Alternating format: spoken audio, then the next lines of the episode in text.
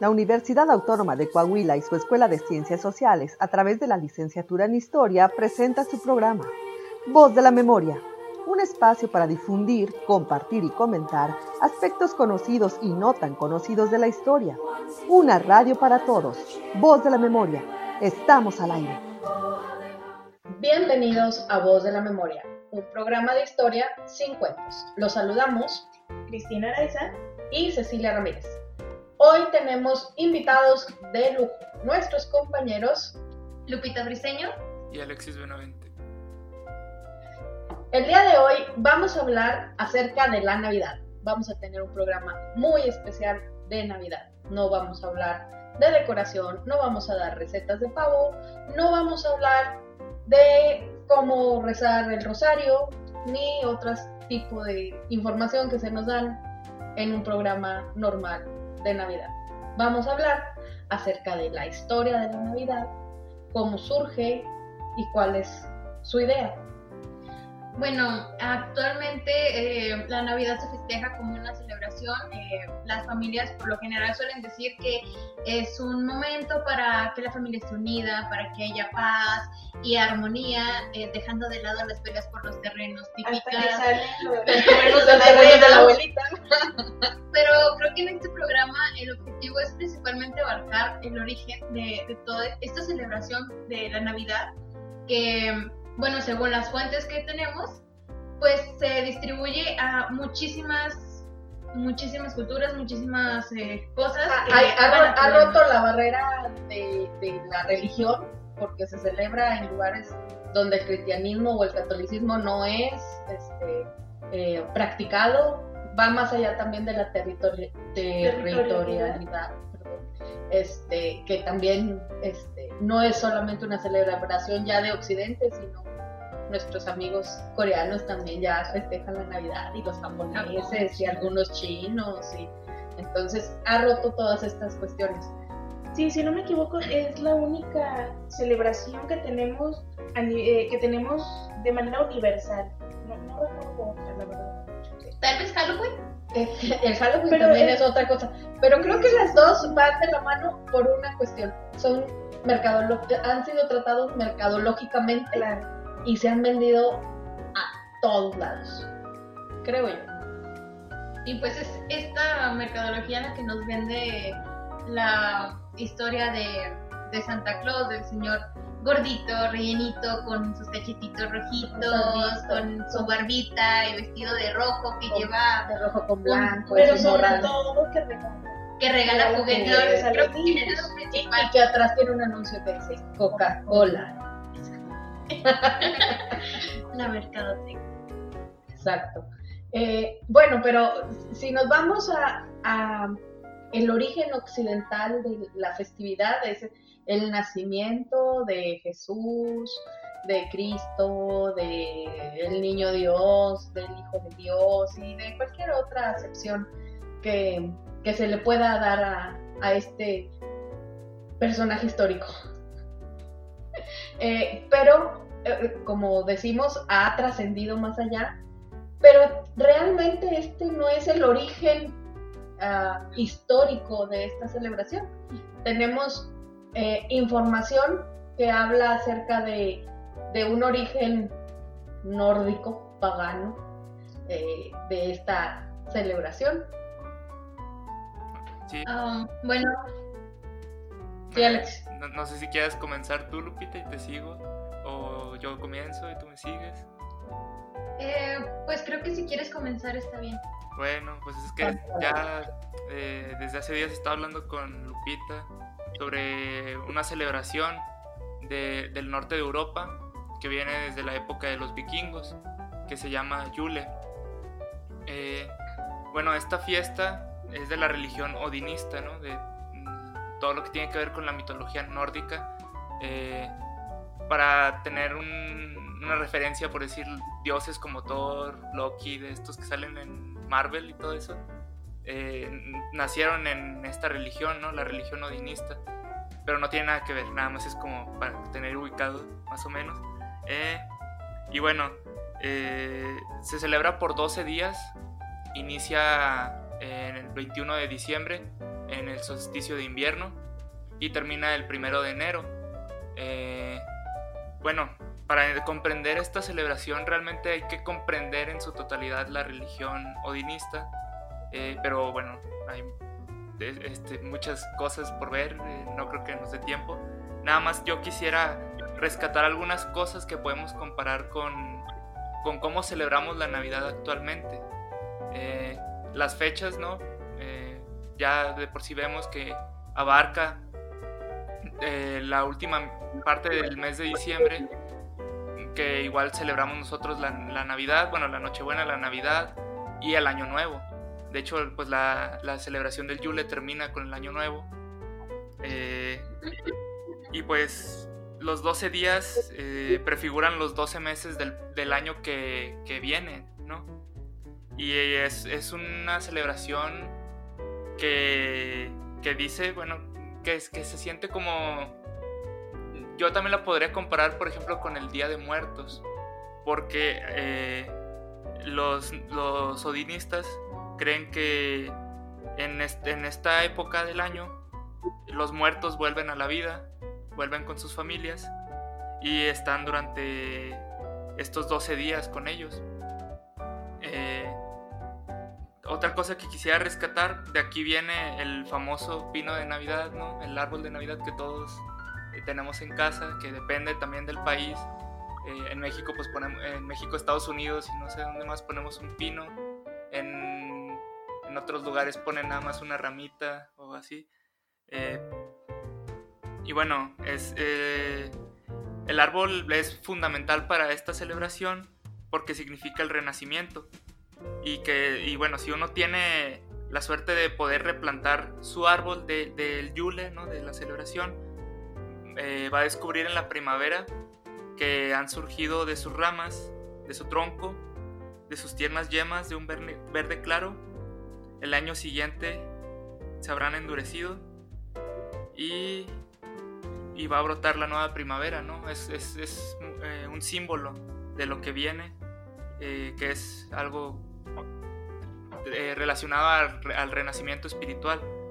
Es, bueno, se le nombra Yggdrasil, que es el árbol sagrado de la mitología nórdica, y también se le puede llamar como Gran Fresno, y en su cima tiene un gran águila.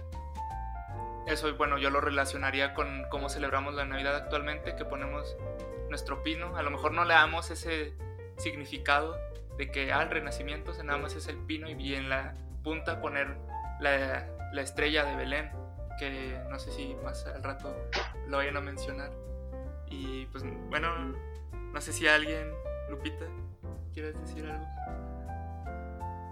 Eh, bueno, también es importante destacar que esta celebración eh, representaba la, fertilidad. Eh, va más relacionado con las cosechas, con la, la, venida de las cosechas, pues ya va saliendo invierno, viene primavera, después viene verano y pues tenemos las cosechas. Este, sin embargo, esta parte de, de la fertilidad podría, tal vez. Pues, puede, a lo mejor puede ser como una celebración de, de las cosechas que se, se, dieron durante el año, ¿no? Eh, no, no sé hasta dónde pudiera ser.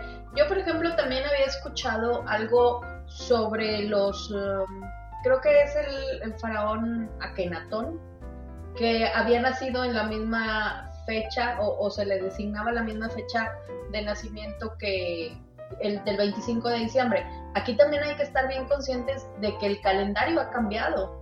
Eh, el calendario gregoriano que está vigente desde el siglo no me acuerdo desde qué siglo, eh, pero eh, el calendario gregoriano se le asignó el día 25 de diciembre, se, se ajustó para que el 25 de diciembre fuera el, nacimiento de, Jesús. Entonces, eh, es e, es de llamar la atención cómo hay, porque también si nos, podríamos revisar algunas otras eh, mitologías, eh, sobre todo de Oriente, en donde a, este, a esta fecha, olvidémonos de la fecha del calendario, sino de, por, por cuestiones de, de guías, de estrellas y de posición del sol, de la luna, todo esto, eh, en estos tiempos, en estas fechas, es, se encuentran muchas eh, celebraciones en donde se festeja el nacimiento de ciertas deidades de importancia en estas mitologías. Sí, precisamente estos elementos son los que le dan a, diferentes culturas, digamos, lo- el nombre de antecedentes a la Navidad. Todo esto que mencionaban también me recuerda a las Saturnales, por ejemplo, lo- de los romanos, que eran celebraciones eh, más o menos entre el 17 y 25 de diciembre para que coincidiera con el solsticio de invierno, las Saturnales, en honor a, Saturno, que era precisamente el dios de la cosecha y la. Y, y también tiene que ver con esto de la estrella de Belén, ¿no? Lo, lo que se dice de que la estrella de Belén es la conjugación de Júpiter y Saturno, ¿no? Exacto. Que por cierto este año se va a alinear, se van a alinear nuevamente y vamos a poder ver a la estrella, estrella de de Belén, Belén. que no es estrella, son Júpiter y Saturno. Por primera vez en 800 años. En 800 En años. 800 años. Y, y que hay- bueno, no tengo muy, eh, muy claro el dato, pero me parece que este año es muy especial porque van a estar un poco más Porque es cercanos a la- 2020 porque y son sí. 800 años. Y además es 2020. Este es un año que a todos nos ha fue tomado por sorpresa. Ya no hay que decir esas dos palabras juntas. Exactamente. Creo que van a estar un poquito más cercanos y los vamos a... Porque también se van a alinear con la Tierra. Si, mal, si no mal lo recuerdo, he leído varias notas y bueno, no se me da mucho la astronomía, así es que es lo, es lo que entiendo. Por eso estudiamos historia. Pero Pero eso sí, lo van a poder, lo van a poder ver el 23 de noviembre. ¿sí? Eh, 21. 21, sí, El 21 de diciembre. diciembre, de diciembre. diciembre. ¿Y hasta qué fecha se podrá ver? Eh, por ejemplo, los Reyes Magos lo vieron desde antes de que naciera Jesús y luego Se supone que ellos siguieron la estrella Ajá. y llegaron al nacimiento de Jesús. el 6 de diciembre, o sea, dos semanas después. El 6 de enero, más bien. El 6 de enero, Sí, perdón. de- de perdón, enero, perdón, de enero. de enero. Llevaron con anticipación. El 6 de enero, perdón. Entonces, eh, supongo yo que ellos ven esta estrella con anticipación y empiezan a, a realizar este viaje, ¿no? Ahora, ¿cuánto? Si venían de Oriente, ¿de qué tan Oriente venían para haber llegado en 15 días a camello, elefante, Elefante y caballo? caballo? Y, y que bueno, ese es otra, otro punto que podemos tocar en, estos temas de la Navidad, que ni eran reyes, ni eran tres, ni, Ni eran ni magos. eran magos.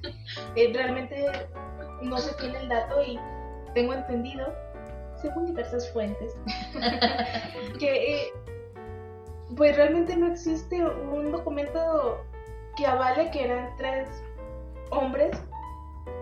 Realmente no se sabe ni los nombres, ni, ni cuántos No eran. Melchor, Gaspar. Al parecer no, nunca se mencionan en la Biblia, solamente una vez. Mi corazón. Estimados. Exactamente, y tampoco eran reyes, Eran sabios, eran ¿no? sabios, que, eh, y bueno, por su contexto no se les conoce como sabios, sino magos. Ahora diríamos que eran astrónomos. astrónomos, eran científicos. Eran científicos, Que se fueron siguiendo una estrella y llegaron al nacimiento de Dios. Precisamente si eran, si eran Eh, pues, científicos. O sea, yo supongo que eh, ellos verían la, la ubicación de la estrella hacia, el- hacia su occidente y empezaron a caminar en esa dirección. Incluso Y no lo si- más importante es que se encontraron, ¿por qué? ¿Por qué dijeron lo más importante que nos encontramos en el camino es un niño que nació en un pesebre? ¿Qué, qué fue lo que les hizo? Ay, bueno, también de dónde venían, incluso eso tampoco se sabe. ¿De No dónde venían? ¿Qué tan oriente? Algunos datos apuntan a que era Mesopotamia. Al Este- parecer de eso. Este programa acabará con todas las ilusiones navideñas. Lo siento, niños. Por favor, alejen a los niños Sí, de por este- favor, eh, de, de este déjenle su programa. ilusión. Bueno, entonces, eh, por ejemplo, ahorita hablabas del, del nacimiento, que, bueno, esto de las figuritas y que venían en el caballo y en el camello y todos los demás animales del mundo en los que venían, que también nos hacen pensar que vienen de lugares diferentes, ¿estamos de acuerdo? Sí, porque el, el, eh, El elefante pues puede ser de la India, puede ser de África, puede ser, eh, y luego el camello pues es también más este, hacia los desiertos del norte de África o hacia los desiertos que de- también la, la propia imagen de los reyes. ¿no? Sí, puede surgir aquí, puede ser más bien simbólica. Eh, recordemos que... Como todo lo que como vemos sí, sí, sí, todo es simbólico. universal, no, no porque realmente esté documentado o haya datos que apunten a eso, pero la propia imagen de los reyes, eh, tener a un, a un negro, tener a un castaño, tener a uno rubio, también eh, nos está diciendo algo. ¿no? Ajá, ya eran diversos, ¿eh? Sí. Muy bien. Bueno, pero eso también nos remite al nacimiento, al, a, a cómo eh, se da esto de, de poner un nacimiento que no creo que tenga nada que ver con el Yul- No. El Yule. Yule. el Yule. el Yule. No creo que tenga nada que ver con esto. Esto es más bien una tradición, eh, eh, puede ser mexicana, latinoamericana. Si nos escuchan más allá de nuestras fronteras, por favor, comuníquense y díganos. ¿Es una tradición que también se sigue en su país? Eh, y bueno, pues de hecho eh, la palabra Navidad proviene de la palabra natividad, que en latín es nativitas, que significa nacimiento. Eh, y bueno, esta tradición es introducida por la iglesia a esta festividad. Y bueno, se cree que el primer nacimiento lo, se le atribuye a San Francisco de Asís eh, en la ciudad de Grecio en el, con, el consentimiento del Papa Honorio. Em, sin embargo, bueno, o sea, después de, de eso los nacimientos se, se siguieron re- realizando. Y pues hoy en día, al menos en lo que sabemos en México, eh, bueno, y las personas que me están escuchando no me van a mentir, eh, desde días antes, eh, no hagan lo mismo que mi hermano y yo, siempre ponemos el pino al 23 o al 24 de la carrera, no hagan eso. Eh, desde días antes se... Ustedes ponen su- Yo veo, yo veo, yo, yo veo, por ejemplo, en Facebook, yo no pongo pinos, pero yo veo en Facebook gente que desde así, pasando el Día de Muertos, ya están poniendo están pino. pino. Y si vas al Sam's al Walmart desde septiembre ya te lo están Se vendiendo. acaba Halloween y De hecho. En los Usual- usualmente, ah, usualmente se pone después del 12 de diciembre del Día de la Virgen. Entonces Pero- también depende mucho. porque de- por el de Reyes. Creo que esto sería, eh, eh, eh, esto de, de la Virgen de Guadalupe sería usado por la gente que realmente profesa la religión católica. Y, no sé, por ejemplo, los cristianos que también usen pino y nacimiento o cómo le Ah, hagan. bueno, eso, eso sí está- es diferente. Eso es, pero eh, que, eh, es lo que, eh, lo que hablaba al principio. Hay mucha gente que no profesa ni el cristianismo ni el catolicismo y aún así ponen un pino. Pero- Pero el nacimiento sería, yo creo que es mu- mucho más católico, porque incluye imágenes. Imágenes, claro. imágenes religiosas. Sin embargo, bueno, pues también hay que tener en cuenta que esta es una fiesta cristiana, o sea, se origina dentro del cristianismo y después de Del las... cristianismo antes de que haya esta separación entre cristianos, católicos, protestantes. Sí, o sea, después de Lutero, pues habría que ver qué tanto se conserva esta tradición. Porque es claro que de alguna u otra manera se, se conservó porque pues hoy, como decimos al principio, está difundida en todo el mundo. Eh, po- porque es una, aparte es una tradición como que está, eh, tiene sincretismos de, eh, de todos lados, es Sí. lo que estamos viendo ahorita, ¿no? Pues, Entonces, por ejemplo, si tú ves eh, eh, los gringos, los estadounidenses, disculpen ustedes, los estadounidenses, que son quienes han mercantilizado más esta festividad, usan el pino, los adornitos, eh, esferitas pero y todas estas cosas pero no ponen un nacimiento, yo tampoco lo he visto. O sea, a, a los lugares a donde yo he ido, a las casas donde yo he ido, allá en aquellos lares, no ponen nacimiento, ponen el pino. Es que también igual y, igual y es una tradición más del, del mundo hispanohablante, ¿no? Creo que alguna vez llegué a ver un video de que en una plaza de España ponían algo similar a un nacimiento, pero no, no, no se parecía mucho a lo que hacemos aquí en, en Es que en México. España no celebran, no, no llega Santa Claus, llegan los reyes. Llegan los reyes. Y de hecho eh, aquí en Llegan México, reyes, Incluso aquí en México. aquí en Eh, México, a- en el sur llega, pues, se acostumbra más lo de los reyes que lo de Santa Claus. Nuestros amigos del sur también, si nos quieren Saludos apoyar, saludos. por allá.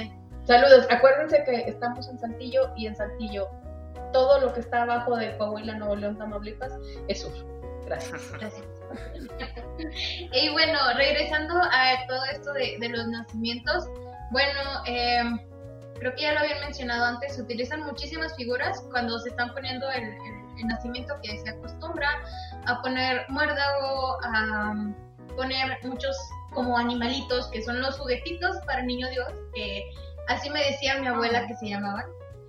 Este, pero también hay muchas otras, digamos, simbolismos, podríamos llamarlos así. Por ejemplo, está la, la choza, que es donde se acuesta el, al niño, y se dice que representa sencillez y humildad. También está San José, eh, bueno, él es el hombre que nos inspira la obediencia y la fortaleza. Luego tenemos a la Virgen María, que su descripción no me gusta mucho, pero dice que representa la fidelidad y el amor a Dios, mujer comprensiva y bondadosa. Hola, patriarcado. También tenemos al buey. Aquí se con B, no con W, no es un insulto. El buey se dice que su misión era mantener caliente la cuna del niño Jesús. Sirve como ejemplo a los hombres para que mantengan en sus hogares un ambiente cálido y amoroso. Digamos no a la violencia intrafamiliar.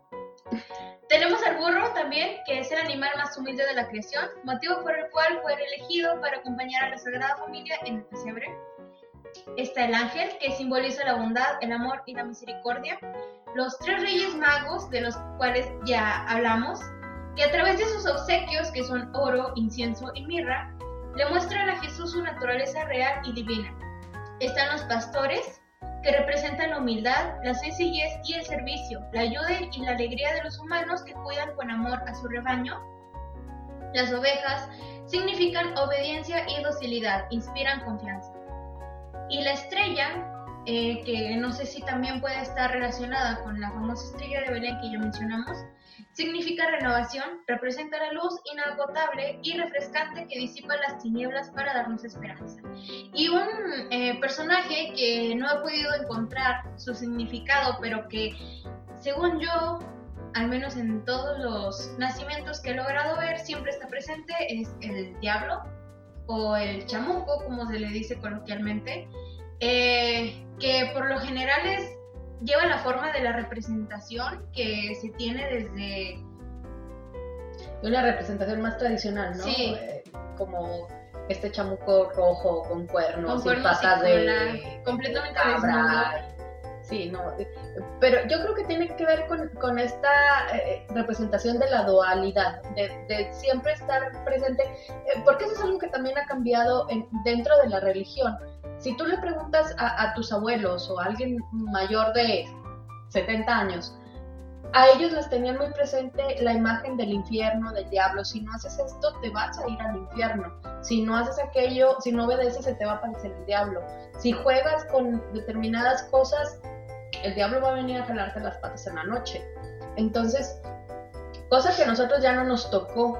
Y eh, que además este, en sus diferentes variaciones, ¿no? Porque eh, recordemos que también en, en estas fechas se habla mucho de las pastorelas, que no sé si se representen en, todo el mundo, o sea, algo, una tradición mexicana, donde nos dice que el diablo se manifiesta como avaricia, gula, soberbia. Como todos los pecados capitales. los pecados capitales, no recuerdo cuáles son.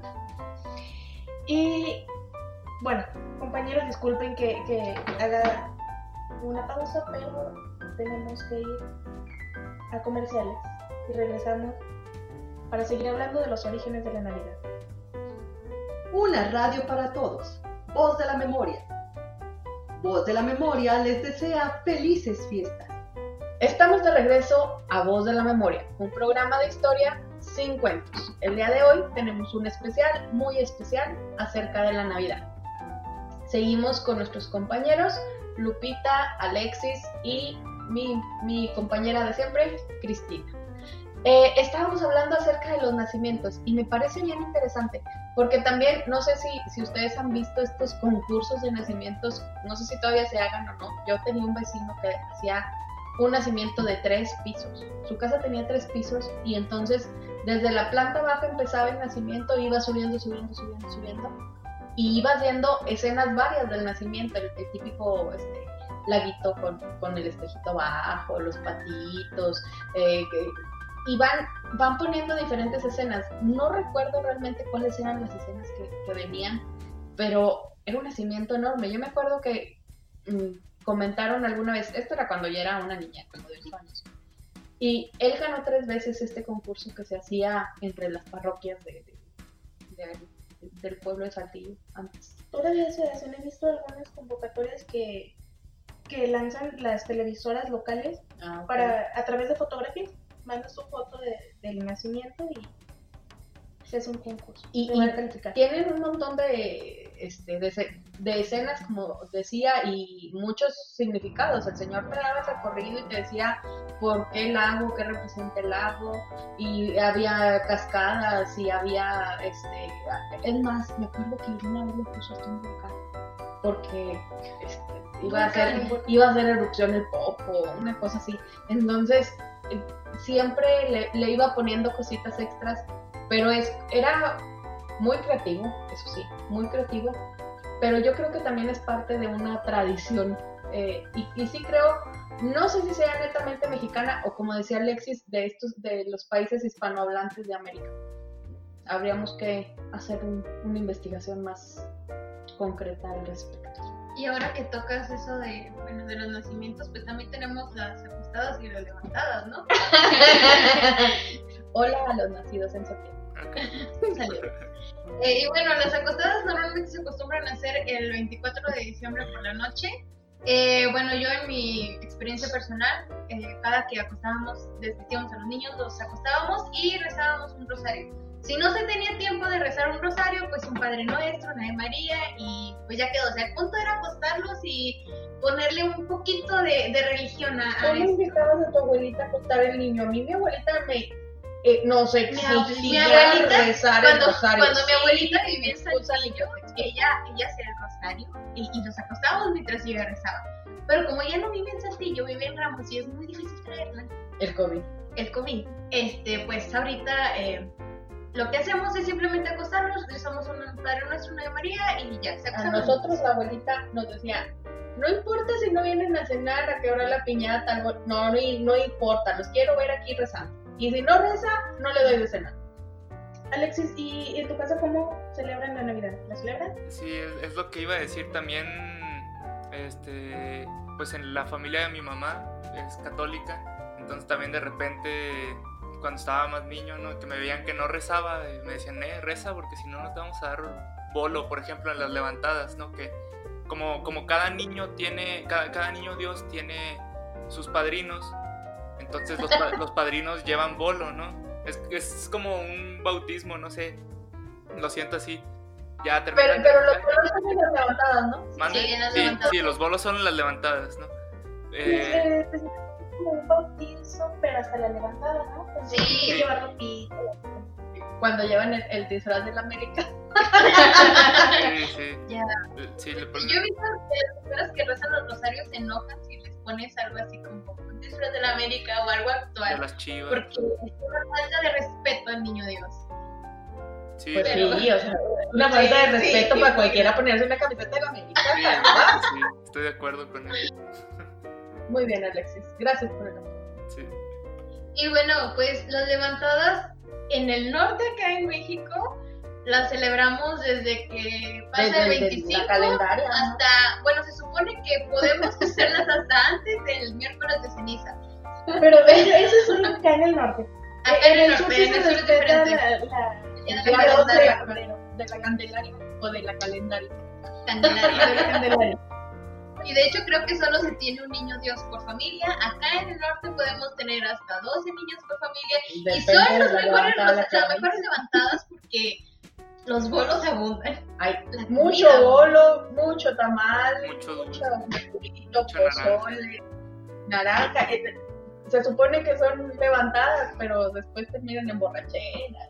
Y Sí, luego yo los, los terrenos. Los, bueno, eso es navideño, ¿no? Es- No, creo que se corre hasta todavía año nuevo y las levantadas se siguen. pero, pero empieza, es una bonita tradición navideña, que empieza con, Sí, con empieza el con la 24 de diciembre y así la seguimos hasta que levantamos a la tierra. Y al final nadie los miércoles de terrenos. Y los terrenos ahí están, perdidos. Nadie les hace nada, nadie les mueve nada.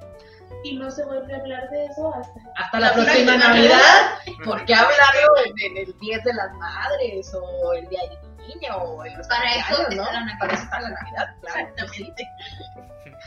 Ay, no, pero entonces, bueno, otra cosa que, que también es muy, eh, que a mí me parece extraordinaria es, eh, el otro día estaba viendo a una youtuber eh, coreano-argentina, es una chica... Ay, pues así se llamará, no tengo idea. Este, es una chica coreana que se fue a vivir, eh, que sus papás la llevan a vivir a Argentina como a los ocho años, una cosa así, y habla de muchas cosas de Corea. Y habló de, cómo en Corea se festeja la Navidad. No solamente el Año Nuevo, que tampoco es el Año Nuevo de ellos, pero eso es tema para otro programa. Este, sino que también festejan la Navidad. Y la festejan por lo mismo que, decía ahorita Lupita, ¿no? De que festejan el Halloween y todo esto. Eh, ¿cómo, ¿En qué momento pasa la Navidad de ser una celebración religiosa a ser una celebración cultural, mercadológica y muy, muy cultural de, de, eh, mucho perteneciente a la cultura norteamericana, estadounidense? Porque norteamericanos también somos nosotros bueno, a la cultura estadounidense, ¿no? A, esta, eh, cómo lo vemos en las películas, en las series. Creo que tendría una influencia por ahí. ¿Ustedes qué opinan? Yo creo que sí, y bueno, además está también la famosa figura de Santa Claus, Santa Claus, Papá Noel, y pues eh, creo que las películas, principalmente las películas estadounidenses, nos han dado una imagen eh, muy probablemente distorsionada de quién era realmente Papá Noel, que o sea, se nos presenta un señor prim- primero gordito, que yo creo que eso es por ternura, tal vez, con, con sus cachetitos rellenitos, rojitos, Que se vea tierno y abrazado. exacto, con su buena barba, su, su gorro, Que huele a hot que buena cosa. huele a dulce por aquello de la coca. Bueno, también va, va vestido de, de de los colores de la Coca-Cola. de los colores de la Coca-Cola. Que se han vuelto los colores de la Navidad. O sea, ¿hasta dónde hemos llegado? Coca-Cola. Deberían de patrocinarnos, los hemos mencionado mucho hoy. Ya, nos van a cobrar, deja tú que nos patrocinen, nos van a cobrar.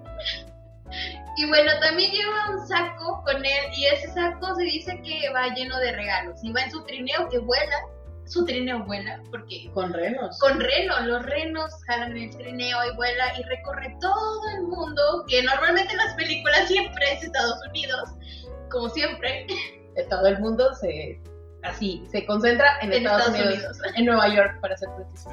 Sí. Sí. Y bueno, va dejando juguetes a los niños que se portaron bien en el año. También es como un incentivo de, de todo el año, pero que los padres dicen a los niños, pórtate bien porque si no en Navidad Santa Claus no te va a traer regalos. Yo creo que es algo que aplican como de, de octubre para acá, de septiembre para, a- para diciembre, ¿no? O sea, así como que para que los niños digan, no, sí, sí, porque ya viene Navidad, ya está aquí, ya, Ya. Fue llegar". una, fue una figura muy acertada, un controlador en, la familia porque me da miedo, me tengo que portar bien porque si no Santa Claus no, viene. Y acuérdate que Santa Claus te observa cuando duermes, te mira al despertar y no intentes ocultarte. Es omnipotente, siempre te verá. Dios. ¡Qué miedo! Eso, eso ahorita se llama acoso. Yo no quiero decir cosas. Cuando lo vea en diciembre lo voy a denunciar porque acoso. Es, eso es acoso. Acoso total y absoluto. Bueno, también, bueno, eh, esta figura de Santa Claus que viene de, de, San Nicolás. de San Nicolás de Bari, el obispo San Nicolás de Bari, que eh, fue obispo en una región italiana entre el siglo 3 y 4 de, de, de esta época, de, después de Cristo, valga la redundancia. Eh, esa es otra, eso es algo eh, muy fundamental, sobre todo para nosotros los historiadores, que decimos antes de Cristo, después de Cristo, al menos para los historiadores igual hispanohablantes, es la manera de dividir el tiempo, o sea, cómo influye esta, eh, Figura. esta figura en, en nuestras culturas. Es otra historia, también es otro tema de, de, de- de este programa. En la construcción del tiempo a manera universal otra vez. Entonces, bueno, volvamos a nuestro amigo San Nicolás de, Bari, que era un obispo entre el siglo III y IV, que es en la época de la persecución más fuerte que, de los cristianos, sobre todo el siglo III. El siglo, entre el siglo II y III se hace una persecución muy fuerte a los cristianos y eh, es en esta época en la que surge, eh, bueno, en la que está vigente este obispo, que eh, dicen que el, el hecho del, del, por qué se le hace patrono de los niños es porque en algún momento llega él a un hostal y al, no sé qué andaba curioseando en el sótano del hostal y encuentra en, el, en un barril a tres niños que han sido asesinados por el dueño del hostal y estaban desmembrados. Eh, él no solamente sabe del crimen y se da cuenta de él, sino que revive a los niños. Imagínense al dueño del hostal, que por cierto se llama no, no sabemos. No, eso es, una mentira. Pero una leyenda urbana. Es una leyenda urbana. Cuentan por ahí que se llama Verónica. No, este, entonces lo hacen eh, lo hacen patrono de, los niños. Y después surgen historias de que iba por las calles regalando dulces o alimentos a los niños que estaban desprotegidos, etc. Y se hace una, con el paso del tiempo de muchos siglos, se hace una variación a Papá Noel, y, después surge Santo Claus. ¿Cómo esa historia? Sí, eh, bueno, primero que nada se dice, es también una leyenda, pero se dice que la figura de San Nicolás está, bueno, ya como Papá Noel, está inspirada en Odín, em, porque, bueno, hay como una leyenda de Odín que dice que es acompañado por su caballo Sleipner, Sleipner algo así, y por dos cuervos que lo ven todo. Este, y bueno, pues él va recorriendo el mundo, los perros van viendo todos y entonces él va regalándole eh, regalos a los niños que se portan bien. Sin embargo, esta tradición de regalar eh, cosas a los niños se, se, tiene desde las fiestas de Roma. Eh, se realizaban a mediados de diciembre en homenaje a, a Saturno, que pues retomamos otra vez el Yule, la, la alineación Saturno, fertilidad de todo esto. Y bueno, con el advenimiento del cristianismo, o sea, esta confusión que hace el cristianismo con estas festividades paganas, este personaje de San Nicolás, distribuidor de regalos, recibe el nombre de Father Christmas, Bobo Natal, Pai Natal o Pere Noel en Francia, y de ahí viene la denominación de Papá Noel. Y bueno, principalmente por eh, mala pronunciación, ¿no? sí, sí. sí, pronunciación, se comienza a decir Santa Claus y pues de ahí viene el, el denominio de Santa Claus. Ya, de, San Nicolás a Santa Claus a Santa Claus.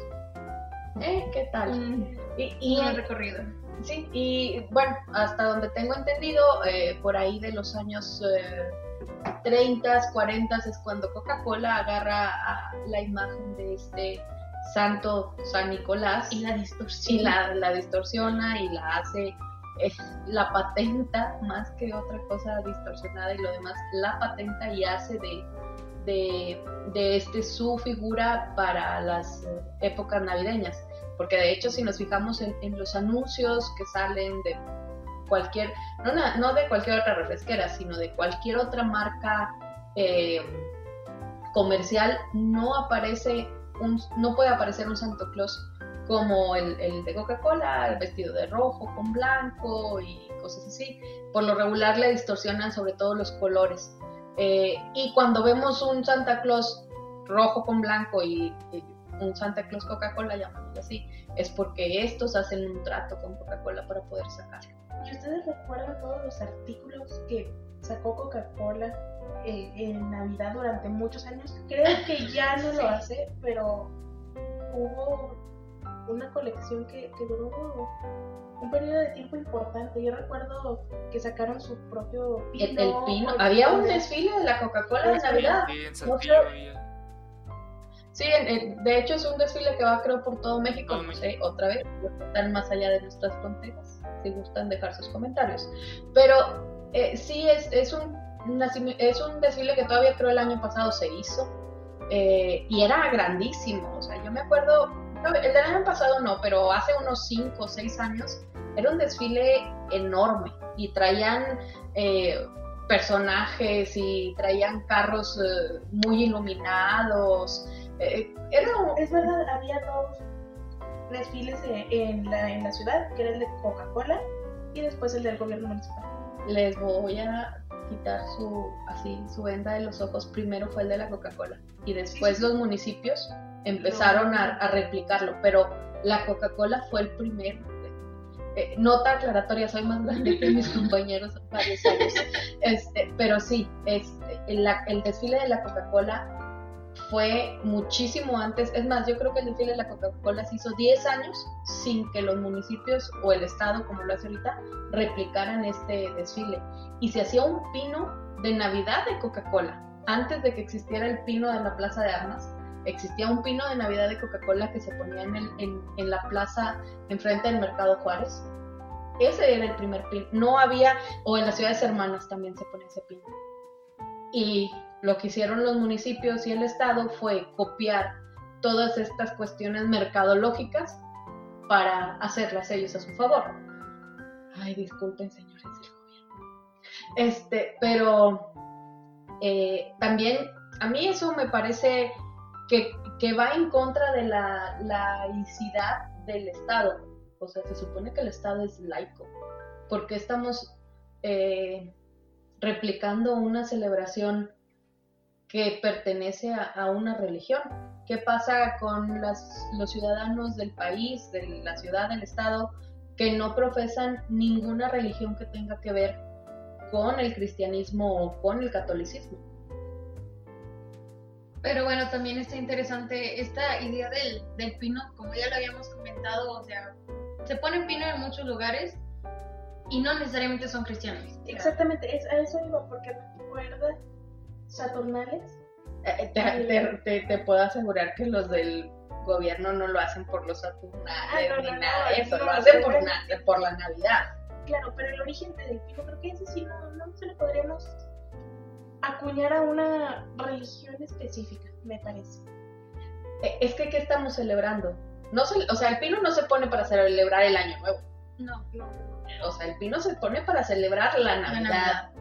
Así, aunque esta se celebre en lugares como Corea, Japón, China, etcétera. El solsticio Es que-. ¿Cómo dices? Sí, bueno, es que iba a decir, como ya mencionaron, creo que la Navidad es una celebración que ya trascendió todo lo que tiene que ver con religión, que ya es parte de una cultura, no sé si llamarlo moderna, posmoderna, que ya que va más ligada pues al capitalismo, ¿no? O sea, como bien decían, tenemos una marca de refrescos, la más grande del mundo, que tiene la patente de la imagen de Santa Claus, que creo que yo, yo, yo creo, eh, sin ánimo de ofender, que muchas veces los, los que más mueven, eh, digamos, el, el mercado navideño, pues son, son los niños, ¿no? Obviamente, que quieren sus regalos. Y los niños no suelen pedírselo al niño Dios, se lo piden a Santa Claus. Entonces, mm, yo no, yo no diría que, que, el, que el gobierno está rompiendo la laicidad al hacer estos desfiles, sino pues quiere capitalizar algo que mueve mucho dinero, que mueve muchos votos, ¿no? Si pues, va- vamos a hablar de política. Entonces, pues sí. Comunismo.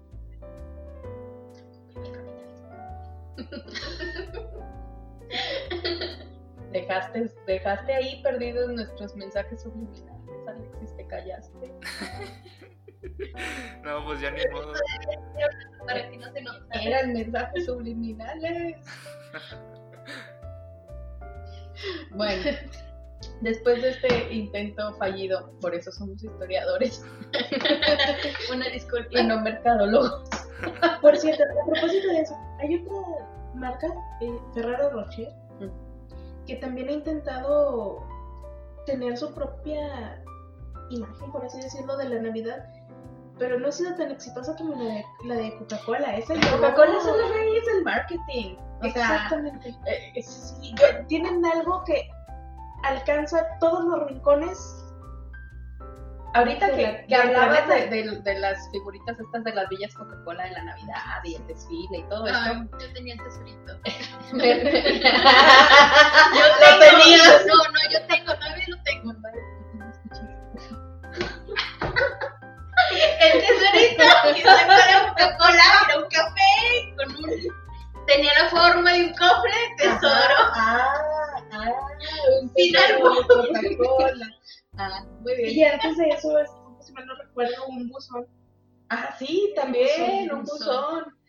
¿Quién sabe qué en chino? Ah, uh, ¿Quién sabía a quién le llegaban las cartas? Ah, pero les iba a platicar también que así cuando yo era chiquitita, chiquitita, chiquitita, cuando tenía como 5 años, estamos hablando como antes de los noventas, la juro. Este, había un anuncio de Coca-Cola que me acuerdo súper, súper bien en la esquina de Abasolo y Valde Sánchez, donde hay una gasolinera muy grande. En contraesquina había un anuncio enorme de Coca-Cola con un gran Santa Claus, así gordito, cachetoncito, rojito, con su Coca-Cola en la mano. Y es más, hasta tenía, creo que tenía luces de neón alrededor. Era típica imagen de anuncio de Coca-Cola, así, casi que decía. "Ah", O sea, pero Y también después fueron los osos polares. ¿O Ah.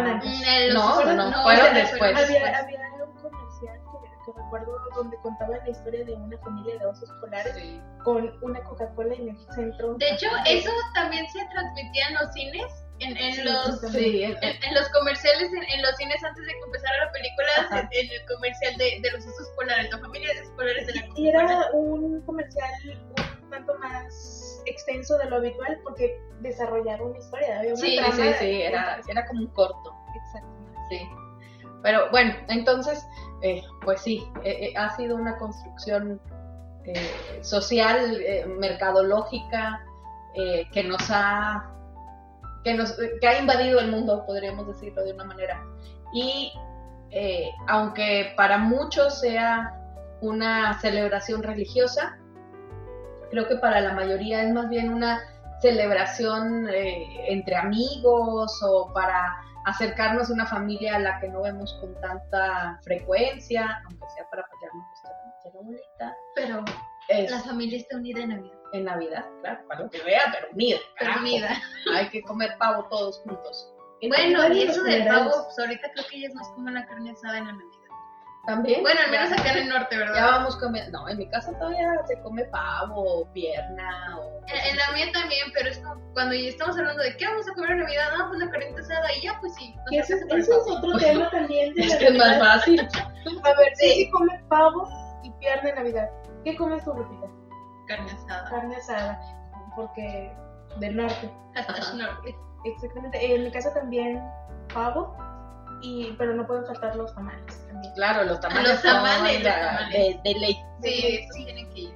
¿Y tú, Alexis? Sí, pues también igual que ustedes, pavo, pero también están los tamales siempre. Y champurrado, obviamente no puede faltar el champurrado. Ponche también. Bueno, No voy a responder. La versión infantil y la versión para adultos. pues. Bueno, es que en mi casa ya somos todos adultos. Pues ya, accedemos a otro tipo de, de celebraciones. ya no llegas. Ya no, en mi casa. Uh, uh, ya no hay más Santa Claus desde hace mucho tiempo. Yo solo por eso sigue gustándome la Navidad. Aprovechen sus últimos años Sigue de Santa llegando. Santa. Aprovechen, aprovechen. Porque se va, Santa Claus se va, deja, como tiene tantas casas a las que llegar, sobrepoblación, entonces pues ya hay casas a las que va tachando la lista. Pero también porque no somos tan buenos niños, ¿verdad? Pero bueno, todo depende. Bueno, eh, pues creo que hemos abarcado muchos temas acerca de, de, de la celebración de la Navidad, desde cómo es realmente un sincretismo entre las culturas eh, nórdicas, orientales, eh, para configurar esta celebración de la Navidad. Después, cuando viene América, pues se realiza otro sincretismo con otro tipo de, de creencias, eh, en donde ponemos nacimientos, hay pastorelas, y al final, pues nos llega. eh, nos llegan otro tipo de influencias para eh, pues que es realmente la que globaliza, por decirlo de alguna manera, la Navidad y globaliza esta celebración. Eh, nadie apoyó mi idea en contra de la laicidad del Estado, muy bien, gracias. Eh, yo también les quiero. a qué conclusiones pueden llegar, mis estimados compañeros?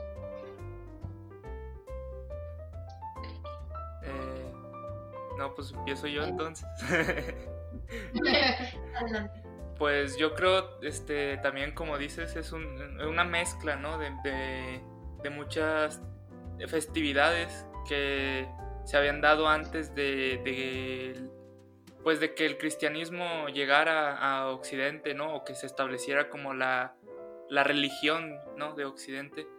Eh, y creo que de cierta forma toma esos elementos y los adapta a su, a a su propia celebración, ¿no? que es el nacimiento del Hijo de Dios, del Salvador del mundo. Eh, y ya, pues como dijiste, al llegar a América, eh, se, muestra de distintas formas. Y, bueno, yo creo que, volviendo a lo del pino, creo que, yo no sé la verdad, eh, si, se ponía pino antes de que se diera todo este boom globalista de la Navidad en, otros lados que no sea Estados Unidos. Pero yo creo que, esa influencia ¿no? de los nórdicos, como hablamos al principio, de que ellos veían al árbol sagrado del Yule y todo eso, llegó primero quizás a Estados Unidos. Yo, por ejemplo, no, no, sí, sí, sí he escuchado, eh, por ejemplo, que en lugares como Alemania o el norte de, Europa no se utiliza un pino como lo vemos en las películas o como muchos lo ponemos, sino que se utiliza una rama seca o un árbol que todavía está vivo pero seco, que creo que tiene más lógica que un árbol este, tan, tan reverdecido, que si ponemos un pino, pues claro que hay muchos pinos que son perennes y están siempre verdes, pero eh, sí es que me hace clic con lo que dices del, dijiste un fresno, ¿no? Sí, sí, era, un gran fresno. Ajá. Y pues bueno, yo, yo lo que decía es que eh, quizás este, la, forma en la que celebramos actualmente la Navidad, eh, como desde el principio venimos diciendo, ya trasciende lo que es la religión o, incluso del lugar de donde somos. O sea, eh, comer pavo incluso no sé qué tan, qué tan mexicano sea para celebrar la Navidad. Eh, en otros lugares de México se comen otras cosas, bacalao, no sé. Romeritos. Eh, ¿no? creo que ya la, la, la festividad de la Navidad ya se puede celebrar aunque no seas católico, aunque no seas cristiano. Eh, creo que ya cada quien le damos una interpretación distinta a la que tenía en los orígenes del cristianismo y en los orígenes de estas festividades antes del cristianismo. Y pues ya es, todo por mi, por mi parte. Lupita. Bueno, yo creo que la Navidad, como la conocemos ahorita, es el resultado de una gran mezcolanza que comenzó con el intento, o bueno, no, no con un intento, pero que se logró, eh, de la iglesia ah, queriendo desplazar, desplazar perdón, las festividades paganas que pues en ese momento estaban representando como un problema, porque pues se quería que el cristianismo fuera la religión única, pero el paganismo estaba muy presente, entonces fue como una estrategia para desplazar el paganismo y pues adquiriendo este tipo de festividades.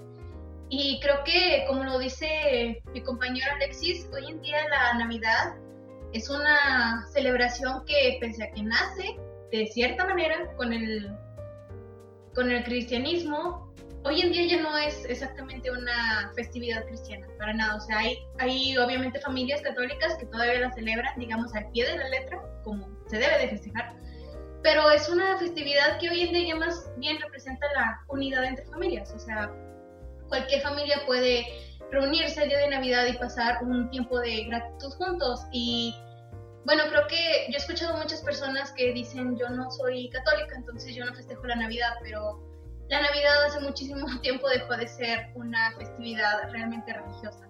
principalmente, pues ahorita hablábamos de toda esta mercadotecnia que se hace con la Coca-Cola, o sea, perdió de cierta manera el significado, se conservan varias simbologías, como por ejemplo el nacimiento, pero ya no, al menos no para mí, ya no es una festividad católica.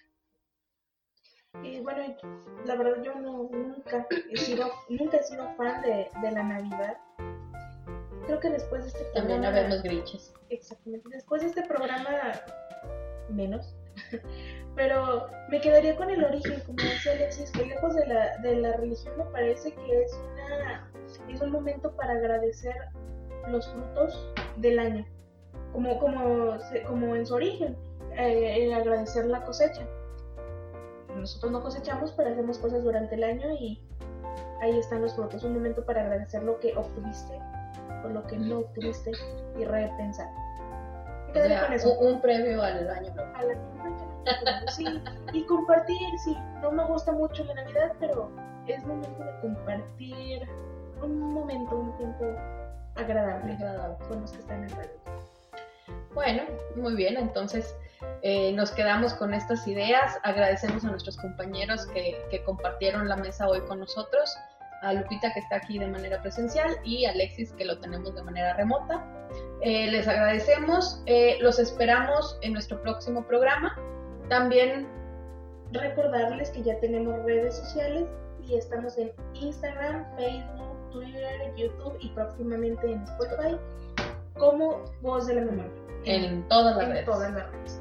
Eh, les agradecemos y nos vemos en el próximo programa. Gracias. La Escuela de Ciencias Sociales presentó Voz de la Memoria.